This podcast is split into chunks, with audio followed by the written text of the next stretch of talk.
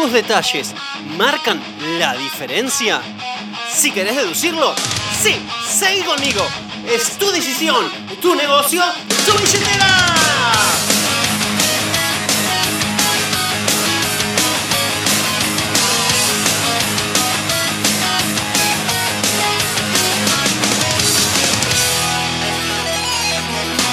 Hola gente linda, ¿cómo andan? Espero que estén muy pero muy bien. Mi nombre es Gabriel Fabiano, soy broker de Remax Centenario y la idea de este podcast es darte herramientas para que mejores como agente inmobiliario y consecuentemente ganes más dinero. Porque tu progreso como agente es directamente proporcional al progreso de tus ingresos. Y antes de empezar, te pido dos grandes favores. Uno, que si vos conoces a alguien que le interese sumarse a este gran, gran, gran, gran equipo de trabajo, decile que me escriba. Y también, si sos amigo de algún inmobiliario y creas que este podcast de hoy le puede aportar algo de valor, recomendale que lo escuche. Y vamos de una a detalles que marcan la diferencia.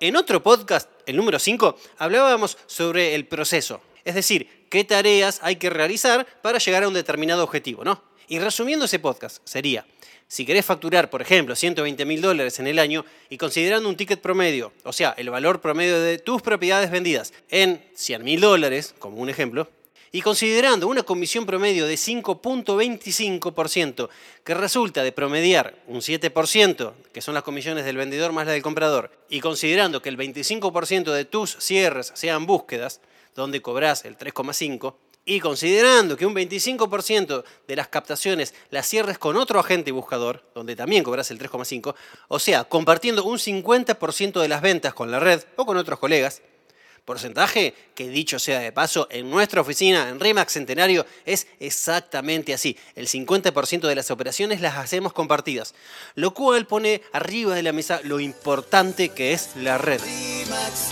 Remax, date a la vida que quieres. Remax, Remax, temazo. Vender, comprar, alquilar. Equipo Remax está en todo el país. Lo dejo Remax, siempre cerca tuyo.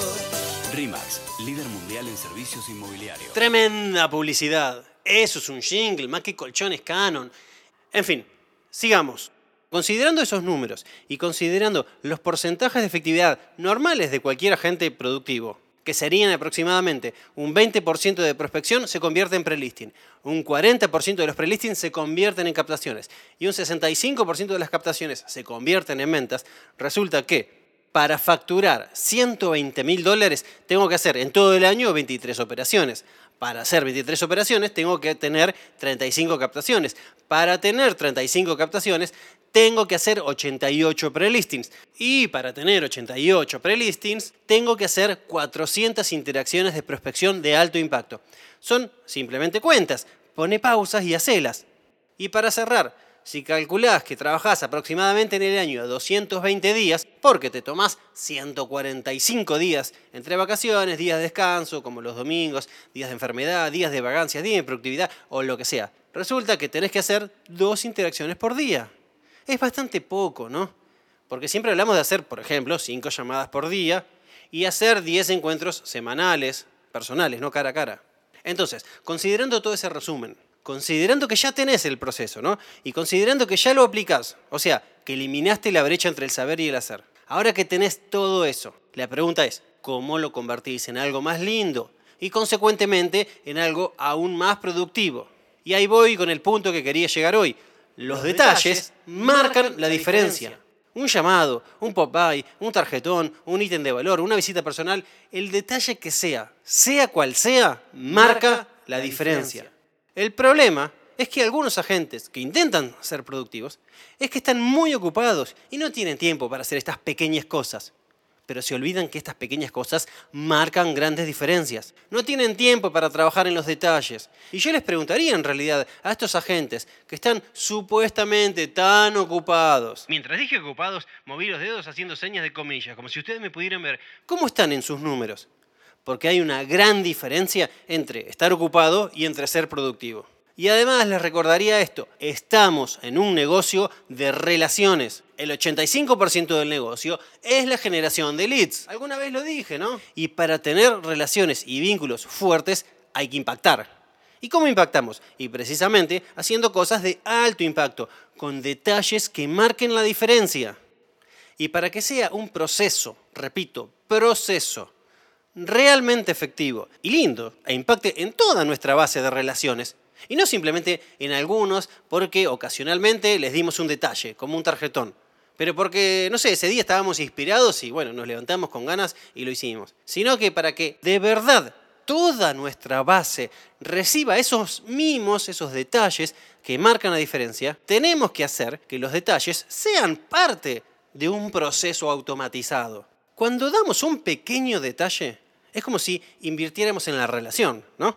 Es como si depositáramos plata en una cuenta bancaria, pero en vez de plata en el banco, lo que depositamos son así como anabólicos de relación en una cuenta emocional, en la cuenta emocional del cliente, ¿no? Entonces, cada detalle que damos, estamos depositando en la cuenta emocional del cliente. Cuantos más depósitos emocionales hagamos, más ricos vamos a ser. Literalmente. Entonces la pregunta sería, ¿qué haces en tu proceso, en tu sistema de trabajo, para depositar cada día más en la cuenta emocional del cliente? Y analicemos lo siguiente. Si la diferencia está en los detalles, y dado que los procesos bien definidos y aceitados generan mejores resultados, porque en mi opinión personal, esto es una opinión muy personal, la diferencia entre un boliche y una empresa son los procesos. El boliche, ahí el amateur se maneja, bueno, más o menos el tuntún, como la va llevando, como puede, como le parece. Básicamente se maneja por intuición. En cambio, una empresa se maneja por procesos estudiados, definidos, que se someten constantemente a mejora continua, a revisión. Entonces, repito, si la diferencia está en los detalles y por otro lado los procesos generan mejores resultados, ¿qué mejor que combinar ambas cosas? Y ahí les digo, a aquellos agentes que tienen un proceso bien, bien armado, si sos uno de los agentes que no tienen el proceso armado y definido, te sugiero que lo armes. Me refiero, por ejemplo, que tienen definido qué y cómo hacer desde que le llega un referido hasta el proceso de la postventa. O sea, pasando por todas las situaciones del medio, como el prelisting, la entrega del ACM y demás les pregunto, ¿cuáles son todos los detalles, todos esos mimos, todos esos depósitos en la cuenta emocional del otro que vas haciendo durante todo el proceso, precisamente para marcar la diferencia? Porque si lo dejamos así al tuntún, a la intuición, actitud de amateur, puede hacer que la vorágine diaria nos haga olvidar de cómo esos detalles marcan la diferencia. Pero, pero, pero, pero, si los detalles son parte de tu proceso, nunca se te van a olvidar, nunca. Y los detalles siempre van a estar ahí marcando la diferencia, precisamente porque son parte de tu proceso, son parte natural del trabajo, van como en piloto automático. Es más, yo te invitaría a que pienses el efecto compuesto que generan muchos detalles sumados, muchos depósitos en la cuenta emocional. Tremendo impacto en el cliente, tremendo de verdad, pero tremendo. con las palmas, suena tremendo, se siente un ritmo loco, otro temazo, Dios mío. Menos mal que me dediqué al rubro inmobiliario y no a ser DJ. Igual. Entonces, te invito a que hagas una tarea. Bloquea en tu agenda de esta semana, no de la otra, no del mes que viene, en tu agenda de esta semana, tres horas, y en esas tres horas redefiní todo tu proceso. Y a ver, nombro cronológicamente el proceso, por las dudas. Prospección, prelisting, captación, muestra, reserva, boleto, escritura y prospección de vuelta, ¿no? Y agregales a todo ese proceso cronológico detalles para marcar la diferencia. Detalles como parte del proceso. En toda esa línea de tiempo anda poniendo depósitos en la cuenta emocional del otro. Por ejemplo, después de cada prelisting, junto con la carpeta de presentación, dejas un tarjetón que diga algo tipo, gracias Juancito por dejarme entrar a tu casa, y bla, bla, bla, bla. Entonces, a fin de año, ¿qué va a pasar?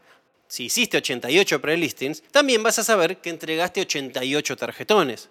Voy con otro ejemplo. El primer domingo después de la mudanza de cada familia, mudada por vos, le mandas una buena picada, pero una buena picada así a media mañana, con un tarjetón diciéndoles algo tipo, bueno, que empiecen a disfrutar de su nueva casa o lo que sea. Entonces, ¿cuál es el punto? A fin de año vas a saber que si hiciste 23 operaciones, también vas a saber que entregaste 23 pop-by que fueron picadas, copadas con un tarjetón. Y así te puedo nombrar montones de ejemplos, cientos de ejemplos de detalles para agregar en tu proceso. Tienen que ser detalles que vayan con vos. Pero lo bueno es que cuando sean parte de tu proceso, ninguno se te va a escapar. Ningún cliente va a dejar de percibir, además de tu profesionalismo, que es la base, un vínculo fuerte, un agente inmobiliario de confianza.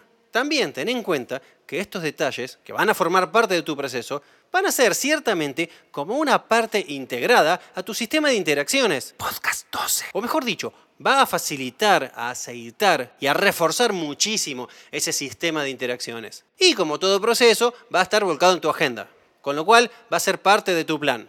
Y hablando de agenda, te agrego otro tema, te cambio el tema, es más, escucha esto. Entre los agentes inmobiliarios existen cuatro estadios en la agenda. En lo que es administración del tiempo, o más bien dicho, lo que es gestión de uno mismo las 24 horas del día, hay cuatro estadios. Te los comento como para que vos analices en cuál de estos cuatro estadios estás. Estadio 1 es el cual vas haciendo lo que surge. Tu agenda es reactiva. Si un cliente te llama, lo atendés. Si un referido te pide un pre-listing, lo pones en tu agenda. Y si no, no tenés nada en tu agenda. O sea, vas como, digamos, un corcho en el agua para donde te lleve el día. Son agentes que tal vez laburen a fondo, ¿eh? ojo, pero sin demasiada planificación. Estadio 2 es donde vos querés controlar tu negocio. Entonces, armás tu agenda y planificás todo el año. Es donde vos pensás, bueno, ¿qué tengo que hacer para forrarme de plata? Entonces, armás un proceso, ¿no? Una hora de capacitación, dos prelisting por semana, una escritura por mes, bueno, etcétera. No sé, vas armando tu agenda. El problema de este estadio es que muchas veces no se cumple lo que está en agenda. Aquello que no es urgente o reactivo, sino más bien proactivo, a veces no lo hacen o simplemente lo borran. Por ejemplo, había que prospectar dos horas, pero te pusiste a hacer otra cosa, como un flyer, o trabajaste, no sé, un poquito de más en tus redes sociales, o te involucraste todo el día en una negociación. O sea, arman al detalle su agenda, pero no siempre la cumplen. Son agentes que tal vez laburen a fondo, pero tienen una brecha entre el saber y el hacer, y no prestan demasiada atención al cuadrante de urgente e importante. Reitero, son agentes que tal vez laburan un montón, que quieren controlar su negocio porque ponen todo en agenda, pero tienen una brecha entre el saber y el hacer y no prestan mucha atención al cuadrante de urgente versus importante. Estadio 3 es el que la gente realmente cumple hacia rajatabla esa agenda que armó. Respetan el cuadrante de lo importante y urgente. Eliminan la brecha entre el saber y el hacer y cumplen no solo con lo reactivo, sino con lo que es estrictamente proactivo. O sea, cumplen lo planificado en la agenda. Y el negocio consecuentemente crece. La agenda es innegociable. Y todo, todo está en la agenda, todo. Son así como unos Terminators que lo que tienen en la agenda lo cumplen a toda costa. Cueste lo que cueste, sea lo que sea. Por eso, estos agentes, antes de volcar algo en su agenda, dicen, ojo, ojo con lo que voy a poner en la agenda, porque si lo pongo en la agenda, lo hago, lo cumplo. Si lo pongo en la agenda, no voy a poder hacer otra cosa. Todo lo que está en mi agenda tiene un costo de oportunidad y voy a optimizar al máximo mi recurso más valioso y simultáneamente más escaso, que es el tiempo. Estadio 4. Este es el estadio de los agentes que realmente mejoran su agenda cada día más. Cada día la hacen más productiva, cada día hacen más productivos sus días, porque se miden, tienen claros sus porcentajes de efectividad y los van mejorando cada día. Empiezan a delegar en proveedores ciertas tareas que antes las hacían ellos.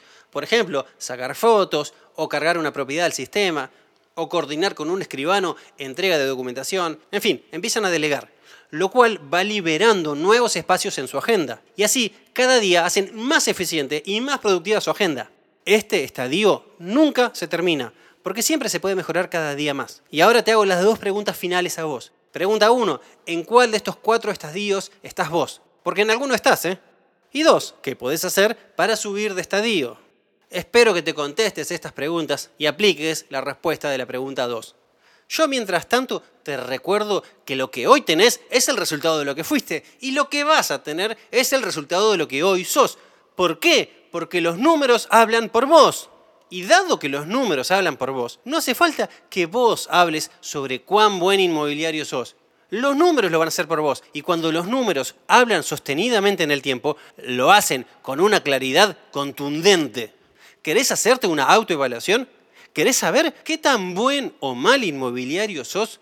Mira tus números, prestales atención y aprende de ellos. Siempre hablamos nosotros de medir nuestro negocio, ¿no? De medir nuestra performance, nuestro servicio. ¿Y cómo medimos? ¿Con opiniones? Bueno, un poco sí, obvio. porque está bueno escuchar las opiniones, ¿no? Hacer encuestas. Pero si querés saber de verdad cómo estás con tu negocio, mirá los números. Tenés que medirte con números. Yo pienso esto, mirá, en el mundo inmobiliario, como en cualquier otra industria, supongo, podés tener un golpe de buena o de mala suerte, ¿no? Y eso va a impactar en tus números del corto plazo. O sea, pegaste un cierre ahí de 2 millones de dólares, un poco de suerte porque justo apareció un tío tuyo. Bueno, ok, buenísimo, genial. Es más, no te saco mérito porque la tuviste que haber cerrado. Y lo mismo al revés, no sé, que tuviste muy mala suerte, que tenías tres reservas conformadas con refuerzo y dos días antes del boleto de compraventa se murieron los tres dueños. Bueno, no sé, mala suerte. Y eso obvio que te va a impactar en tus números, pero te va a impactar en tus números del corto plazo, porque en el mediano y largo plazo la estadística anula la buena o la mala suerte, la anula. Un negocio sustentable no se logra a base de suerte, sino de acciones sostenidas, las cuales generan determinados resultados. Acciones como la de agregar detalles a tu proceso, acciones como la de prospectar, acciones como la de capacitarte, entre muchas, pero muchas otras más. Y si tus acciones son buenas, tus números van a ser buenos.